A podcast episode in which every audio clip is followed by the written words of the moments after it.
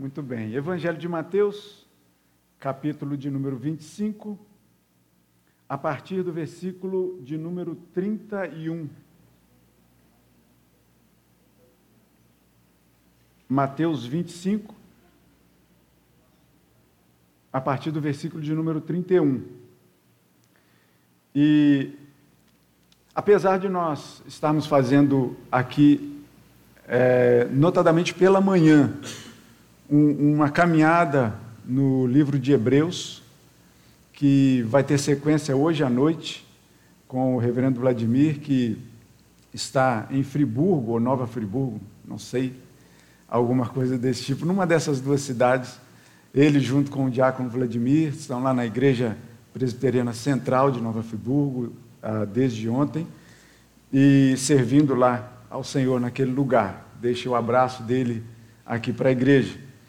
É, então, apesar de nós estarmos fazendo essa sequência e começamos a caminhar há dois domingos né, no, no, nessa carta, de, no livro de, de, Hebreus, a gente vai dar um, um, um break aqui nessa manhã no livro e vamos partir para o Evangelho de Mateus. Por quê? Porque no mês de setembro a gente celebra o aniversário da, da União Presbiteriana de Homens, aqui da Igreja de Jardim. E eles propuseram um, um, um tema, um texto muito interessante. E eu falei assim: ah, vou fechar o mês, como eu não preguei ainda, né, é, em alusão a esse, a esse tema né, do, que os homens tão bem escolheram.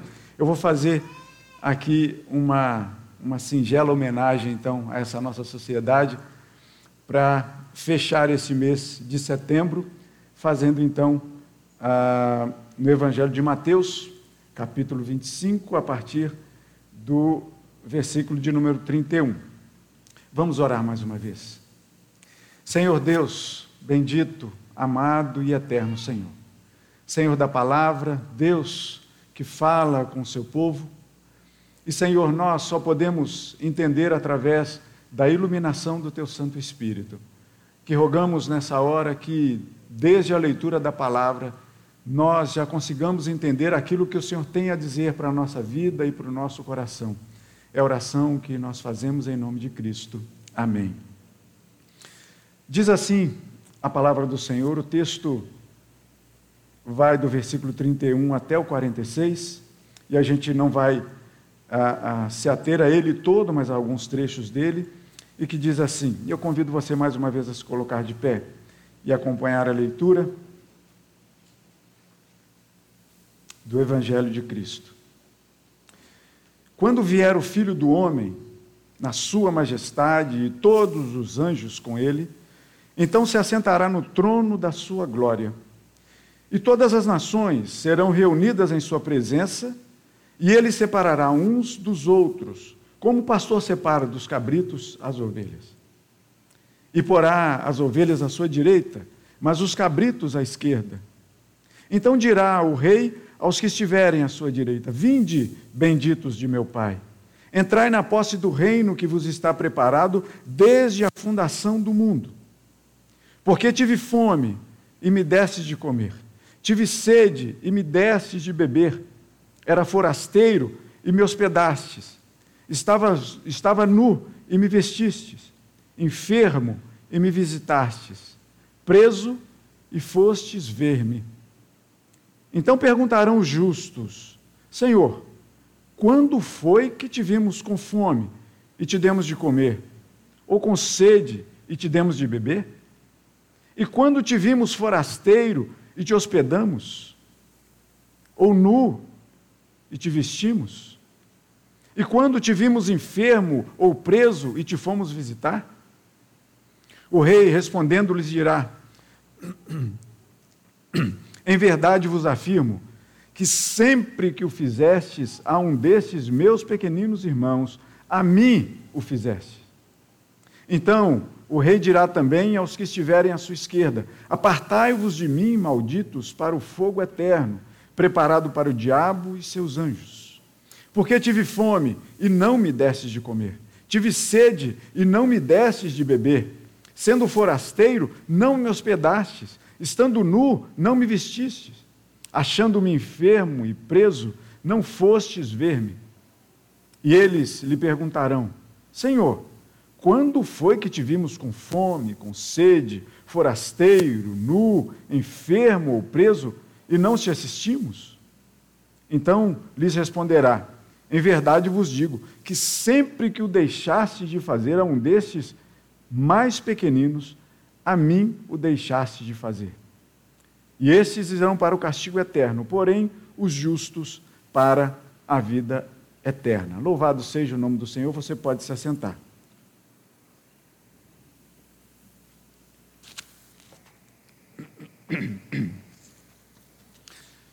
Irmãos, o tema que nós vamos propor aqui nessa manhã. É um tema que, se eu dissesse tão somente o tema, e que, como eu disse, a gente vai trabalhar nesse texto de Mateus respondendo a uma inquietação que os homens da igreja, a União Presbiteriana de Homens, ah, separaram, que está na carta de Paulo aos Efésios, capítulo 4, versículo 15, que diz: Mas seguindo a verdade em amor, cresçamos em tudo naquele que é a cabeça, Cristo. Cristo Jesus, o nosso Senhor. Por essa inquietação, nós chegamos então a esse texto do Evangelho de Mateus.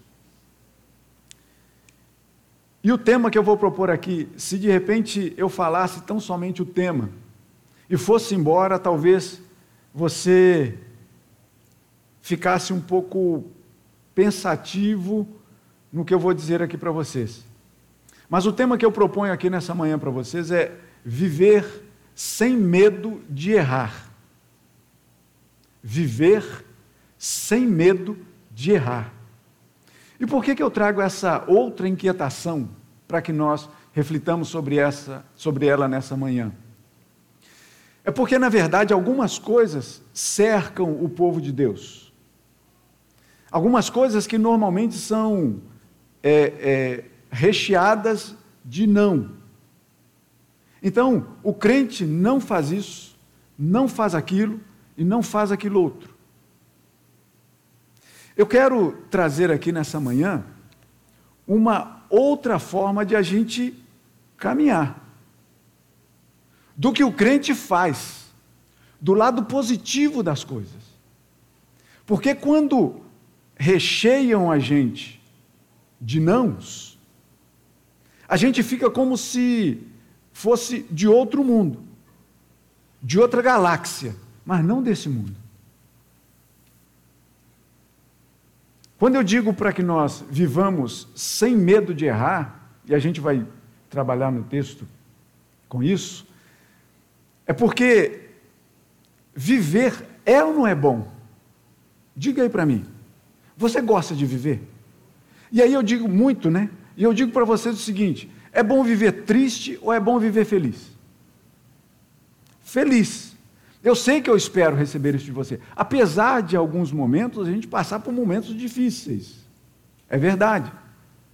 Mas o que a gente quer mesmo é viver bem. É ou não é? A gente quer viver bem. E a gente deve querer buscar isso. Buscar viver bem. É importante para a gente. Agora, quando a gente é, é, pensa em viver bem, se a gente ficar colocando um monte de regras para a gente viver, a gente vai ficar tão somente prestando atenção em muitas regras e vai esquecer de viver. E aí você pode estar pensando assim, mas espera aí, a Bíblia é um livro de regras? Não. A Bíblia não é um livro de regras. A Bíblia nos fala de um grande amor, de uma coisa boa. A Bíblia não é um livro de regras, porque se você caminhar comigo um pouco lá no passado, no tempo de Jesus, Jesus inclusive vai censurar alguns homens que tinham a Bíblia como regra. Algumas passagens. Por exemplo, quando o Senhor Jesus falava lá do dízimo, ele recriminou alguns homens das regras que dizia assim: olha, vocês dão o dízimo das mínimas coisas que vocês têm, mas esquecem de amar o próximo, por exemplo. Esquecem de cuidar dos órfãos e das viúvas, por exemplo. Vocês esquecem das coisas mínimas para vocês ficarem olhando a palavra de Deus como um livro de regras. E a Bíblia não é um livro de regras. Existem alguns livros de regras aí que você pode encontrar nas livrarias, nas melhores do Brasil. Você vai encontrar lá dez maneiras disso, onze maneiras daquilo, você vai encontrar um monte disso. É ou não é? Mas na Bíblia você não vai encontrar. Afinal de contas, né? Vai contar o que, que nós temos de bênção aqui neste livro. É muita coisa. É muita coisa. E aqui, quando nós chegamos nesse texto, a gente está no meio aqui de, de uma contação de parábolas por Jesus. Se a gente volta um pouquinho, a gente vai encontrar Jesus falando da parábola da figueira, a parábola do bom e do servo mau, a parábola, a parábola das dez virgens, um pouco antes aqui a parábola dos talentos, assim Mateus registrou para a gente, e aí ele chega aqui, nessa parte que começa a dizer, de Jesus dizendo: quando vier o Filho do Homem na sua majestade, todos os seus anjos, vai acontecer o seguinte: o grande rei, assentado no seu alto e sublime trono, ele vai separar uma coisa da outra. E apesar do texto, e a gente lê o texto todo para a gente ficar bem dentro do contexto, apesar de nós termos lido aqui umas coisas muito boas e outras coisas muito ruins, que fazem esse contraste, eu quero dizer de primeira mão para você que nós vamos nos ater principalmente nas coisas boas que está dizendo aqui, para que tenha sentido o dizer que viver sem medo de errar. Porque se de repente eu paro essa reflexão aqui agora e você sai com isso na cabeça, viver sem medo de errar, muito possivelmente a gente vai encontrar pessoas que ouvem o que eu estou dizendo aqui agora e que vai saber, ah, então quer saber de uma coisa? Vou viver a vida da forma como eu bem entender. Eu não estou dizendo isso, não. Não é para que aconteça isso. Por isso que, assim, quando eu pensei nesse tema, eu falei, cara, esse título vai, vai rolar? Mas eu falei, vai. Porque, veja bem, teve um, tempo na minha vida, quando eu tinha, ah, lá pelos quatro, cinco anos de idade, um pouco mais do que a Sofia, né? É, e aí vocês pensam, mas 4, 5 anos de idade, eu me lembro disso. Eu não me lembro exatamente de qual idade exata eu tinha, mas eu me lembro em torno de quanto eu tinha pelo lugar que eu morava. E talvez aí você que nos visita é, nessa manhã, você já possa ter percebido assim pelo sotaque, falando assim, esse cara não é carioca não. E realmente não sou, né? Eu sou lá do interior de Minas, bem interior. E lá nesse interior de Minas, eu morava na periferia da cidade, num bairro chamado Rio Grande, onde tinha uma fábrica de estamparia, onde meu pai trabalhava nela. Meu pai se aposentou lá. E nessa fábrica tinha uma piscina, que eu acho que era para os funcionários, porque meu pai de vez em quando nos levava lá. Na minha visão de criança, a piscina era gigantesca. Porque a criança vê tudo muito grande.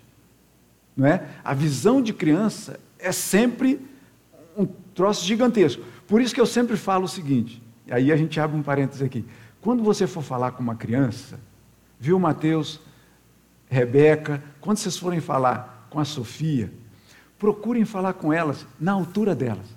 Se você puder, abaixa para poder falar com as crianças. Fica ali no nível delas. Já tá, ela já está cheia de coisas grandes para poder ficar olhando ao redor.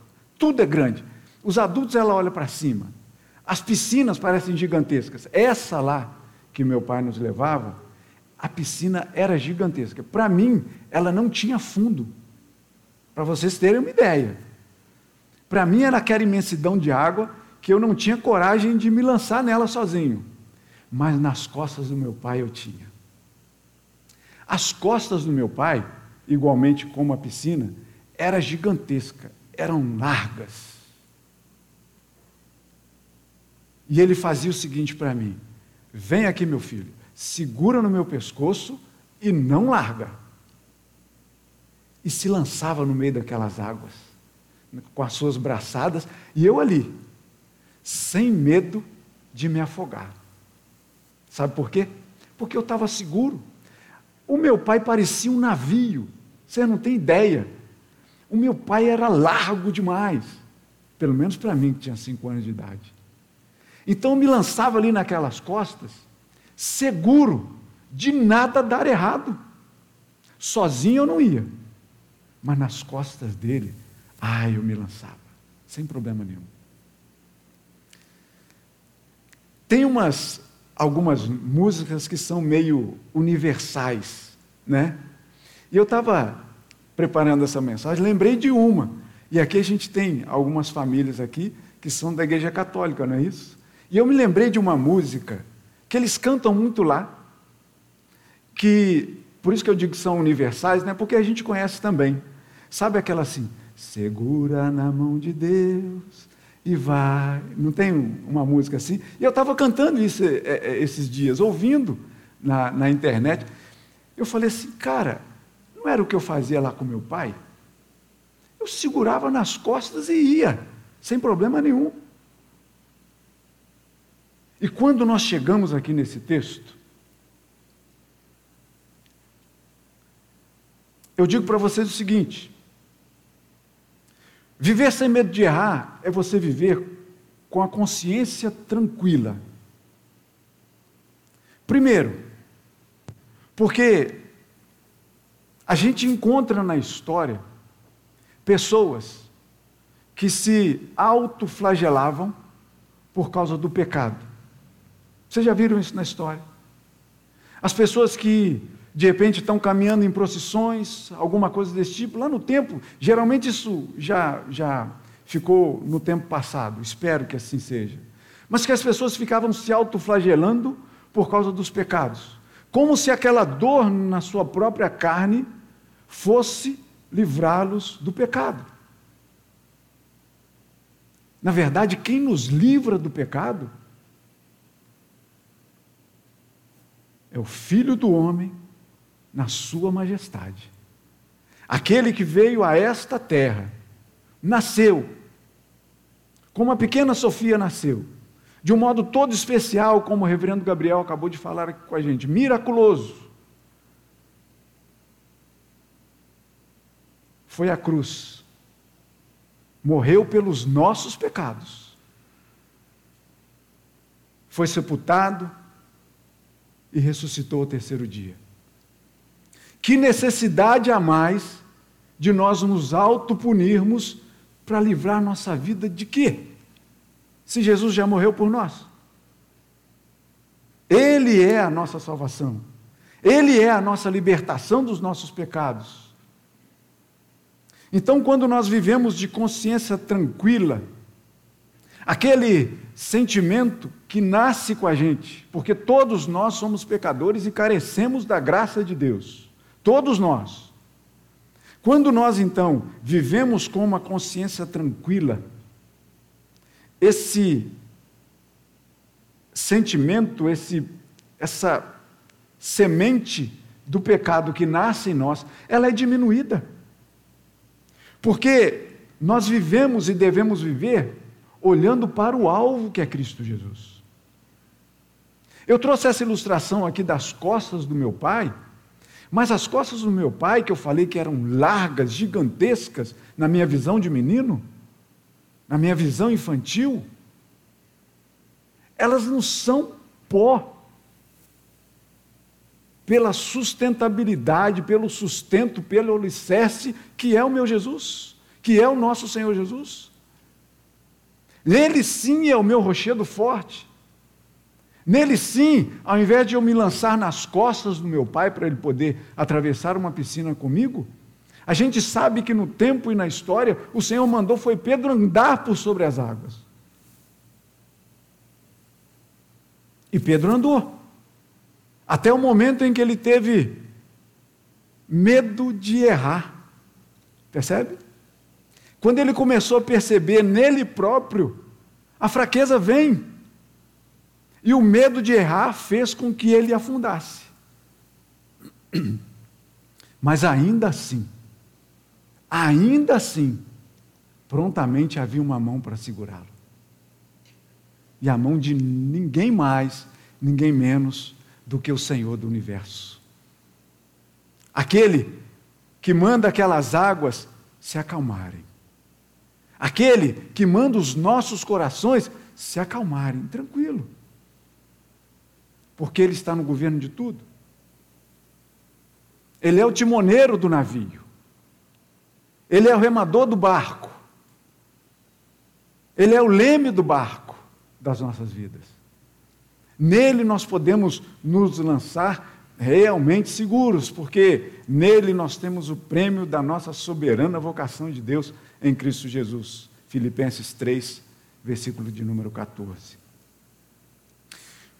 Quando nós fazemos coisas despretensiosamente boas, sem a vanglória de querer vivendo acertar, sem a vanglória de viver querendo acertar o tempo todo. Mas acertando ao viver, essa é a parte boa da nossa vida. Porque veja bem o que o texto faz. Versículo de número 34: Então dirá o rei aos que estiverem à sua direita: Vinde, venham, venham benditos do meu Pai. Entrem no reino que está preparado para vocês desde a fundação do mundo. Venham, venham. E o Senhor diz para a gente hoje: venham, venham benditos do meu Pai. Entrem no reino que está preparado para vocês desde a fundação do mundo. E o Senhor Jesus começa a explicar uma série de coisas. E o Senhor Jesus começa a dizer: Entrai na posse do reino que está preparado para vocês desde antes da fundação do mundo. Versículo 35: Porque tive fome e vocês me deram de comer. Eu tive sede e vocês me deram de beber. Eu era forasteiro e vocês me hospedaram. Eu estava nu e vocês me deram roupa. Eu estava enfermo e vocês foram me visitar. Eu estava preso e vocês foram me ver.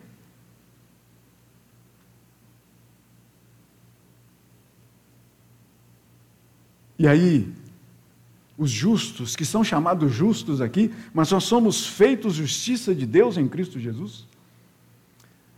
Os justos vão responder: quando foi que a gente fez tudo isso? Vocês já prestaram atenção que interessante? Que interessante essa pergunta em dizer assim: quando foi que a gente fez tudo isso, Jesus? Quando foi? Que o Senhor teve fome e a gente te deu de comer, teve sede e a gente te deu água. Quando foi que a gente te viu nu e a gente te deu roupa? Quando você estava doente e a gente foi te visitar? Quando estava preso e a gente foi te ver? Quando é que se deu tudo isso? E Jesus vai dizer para eles: quando vocês estavam vivendo sem medo de errar. Quando vocês estavam fazendo coisas despretensiosamente boas. Querem exemplos disso? Porque, por exemplo, Lembram de quando Jesus encontrou uma mulher samaritana na beira do poço? Jesus estava com sede. E a mulher tinha o balde para poder pegar lá do poço, que era fundo, água para poder beber. E Jesus então chega para aquela mulher e fala assim: Me dá um pouco d'água. A mulher vai falar assim: Mas você é homem, é judeu e está falando comigo, sou samaritana. Tinha uma rixa terrível entre aqueles povos.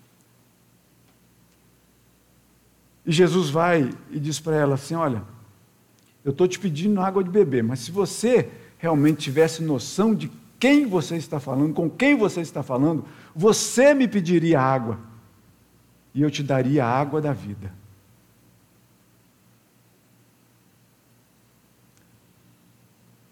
E aquela conversa foi ali, se, se desenrolando, a ponto de que o texto não nos fala, mas a mulher largou o balde e foi para a cidade falar que Jesus estava ali, um grande profeta.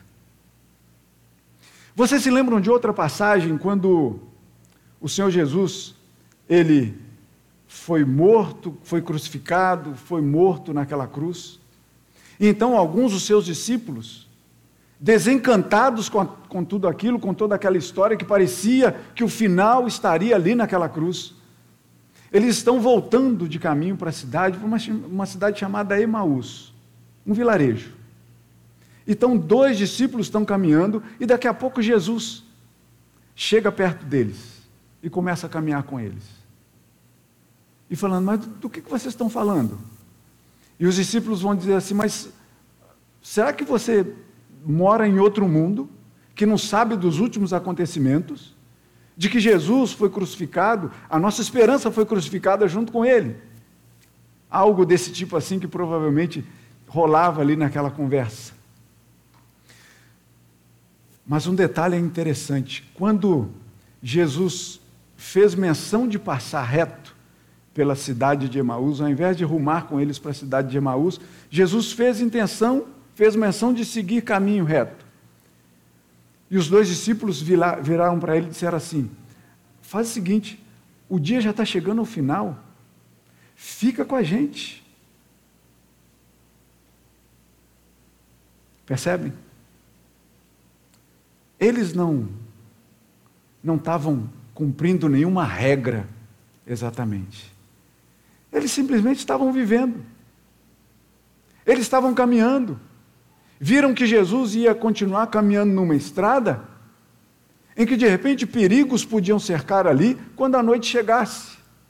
E os dois discípulos simplesmente falaram aqui: Não, fica aqui com a gente até amanhã, se abriga aqui com a gente. Você é forasteiro. Quando eu fui forasteiro, e vocês me abrigaram. Vocês se lembram do nascimento de Jesus, contado lá em Lucas, capítulo 2, em que Maria chega com José e eles não encontraram lugar para eles na hospedaria? Que ninguém abriu a porta para que ele para que aquele casal, aquela mulher, com aquele barrigão pudesse ficar? E qual foi o lugar que sobrou para eles ficarem? num curral. Estrebaria muito bonitinho, né? O nome. Mas foi num curral, onde tinha ali a manjedoura. Você sabe do que é manjedoura? É o coxo. Eu não sei aqui quantas pessoas já ouviram falar aqui de coxo, onde os animais lambem sal. Isso é uma manjedoura. Foi onde o nosso Senhor Jesus nasceu. Colocado ali envolto em faixas num coxo de animal, porque não havia lugar para eles na hospedaria. Mas quando Jesus tinha trinta e poucos anos, encontrou dois de caminho e disse assim: Fica com a gente. Quando eu era forasteiro, vocês me hospedaram. Percebem?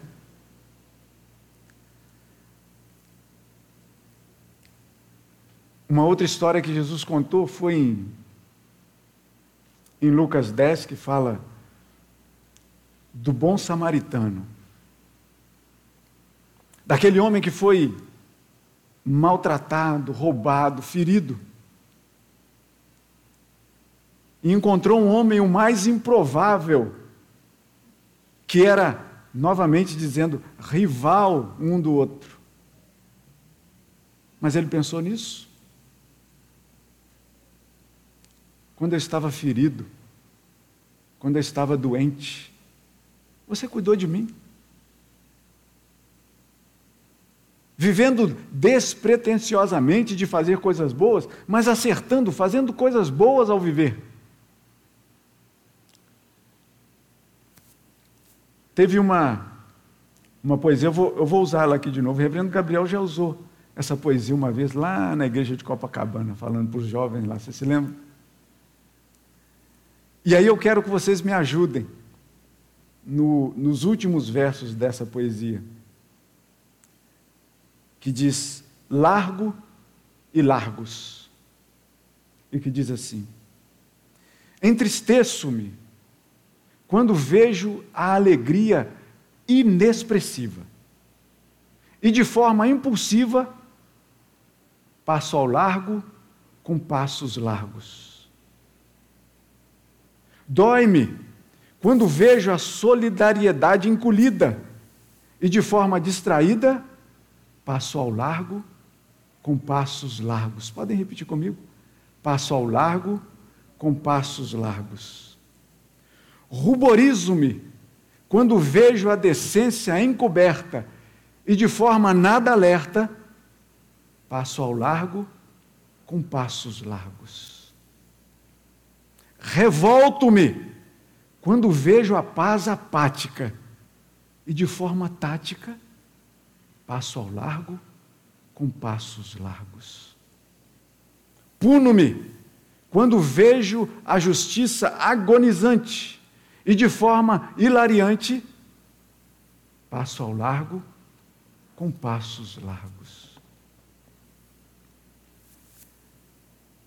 E aí você pode se perguntar isso, reverendo Alexander Bruce, ele vai dizer que quanto maior a miséria, maior deve ser a misericórdia.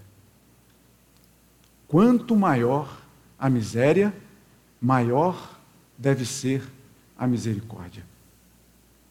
Quando nós chegamos nesse texto, e o Senhor Jesus diz todas essas coisas, dizendo: quando eu tive sede, quando eu tive fome, quando eu era forasteiro, quando eu estava nu, quando eu estava enfermo, preso, vocês me assistiram, vocês cuidaram de mim.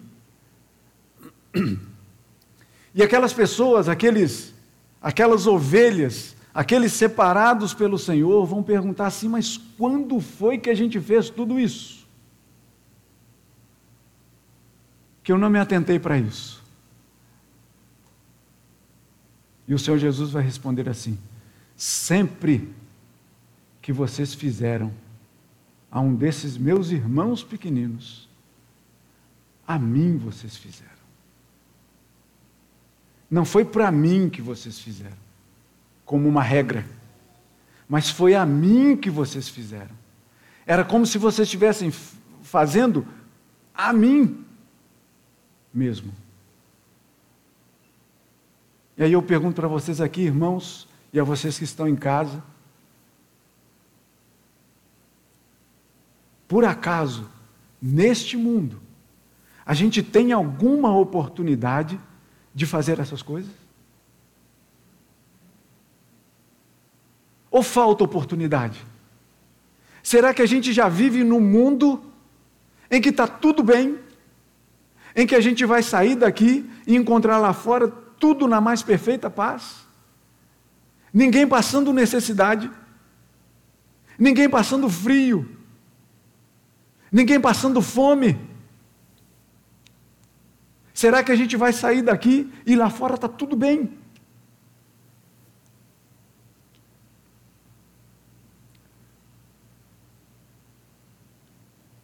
Quando foi Sempre que vocês fizeram isso. E a gente pergunta, mas como a gente pode fazer essas coisas?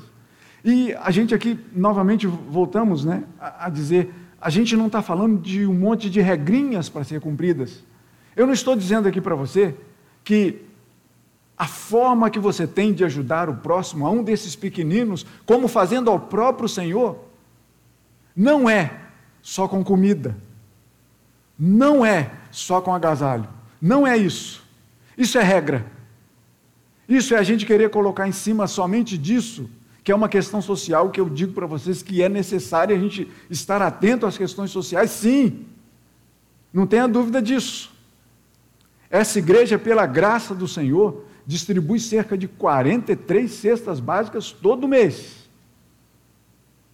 E aí você pode pensar assim: caramba, 43?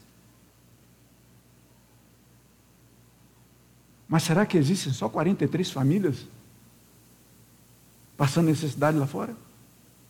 Aqui na ilha? Nos nossos arredores? Eu digo para você que não é. Eu garanto para você que não é. Então, enquanto nós pensarmos assim, 43, não. A gente deve pensar assim, puxa, só 43? Vamos botar uma meta aí de chegar a 100. Mas não é só um assistencialismo da cesta básica, opa, beleza, vai viver a sua vida com, esse, com essa cesta básica aqui, que no mês você vai estar tranquilo. Não dá, a gente sabe que não dá. A gente sabe que é pouco.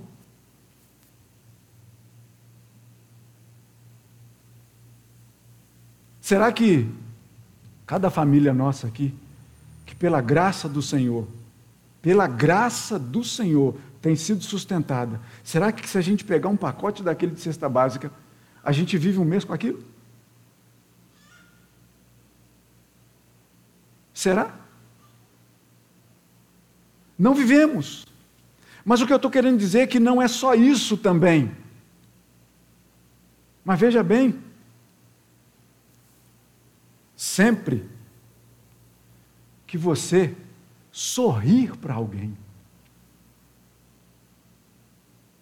Sempre que você emprestar o seu ouvido, o seu ombro para alguém,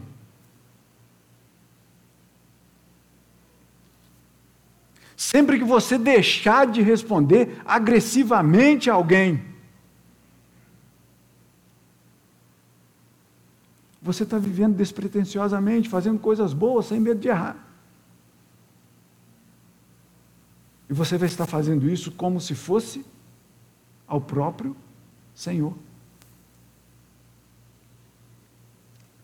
Precisamos de comida, do agasalho? Sim. Mas precisa que você entregue isso, por exemplo, com um sorriso imenso no seu rosto. Que não chega só somente como um número, sabe?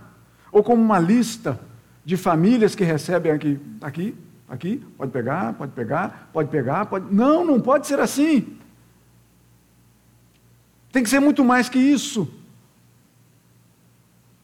Afinal de contas, qual é o nosso maior exemplo dessa vida? Não é o próprio Senhor que nos diz isso? Qual é o diferencial que nós temos para estar à sua direita como ovelhas separadas dele? É ele próprio. Não são as costas largas do meu pai que me vão fazer andar, nadar seguro. Mas o que me faz andar seguro é ter o Senhor Jesus como o meu Senhor como aquele que vai adiante de mim, como aquele que me inquieta para poder fazer as coisas boas. Mas sem pensar que a minha salvação depende dessas coisas boas. Porque o texto diz aqui para a gente: venham benditos do meu Pai, entrem na posse do reino que está preparado para vocês desde a fundação do mundo. Não sou o que eu faço ou o que eu deixo de fazer, mas é a graça do Senhor que está sobre mim. Viver sem medo de errar é você ter a sua vida pautada em Cristo Jesus. Viver sem medo de errar é você procurar viver a sua vida sem procurar seguir exatamente regras, mas seguir somente uma regra, que é ter o Senhor Jesus como seu Salvador e Senhor. Ele é a regra das regras. Ele é a palavra das palavras. Ele é o alimento dos alimentos. Ele é a água das águas. Ele é a palavra das palavras. Viver despretensiosamente, viver sem medo de errar, é fazer a coisa certa para a pessoa certa. Você está precisando, porque você pode encontrar pessoas nesse mundo e lá fora que não estão precisando de comida exatamente. Estão muito bem arranjados financeiramente. Mas que precisam só de uma palavra sua, de uma companhia sua, de um sorriso seu, de uma palavra de incentivo. Viver sem medo de errar é viver acertando. Sem querer seguir a palavra de Deus como regras, mas como a palavra que nos leva na direção de Cristo Jesus, o nosso único e suficiente Salvador. Que Ele assim nos abençoe, que Ele assim nos guarde, que Ele assim nos direcione e que nos leve sempre para o caminho do bem. Que Deus assim nos abençoe em nome de Cristo. Amém. Amém.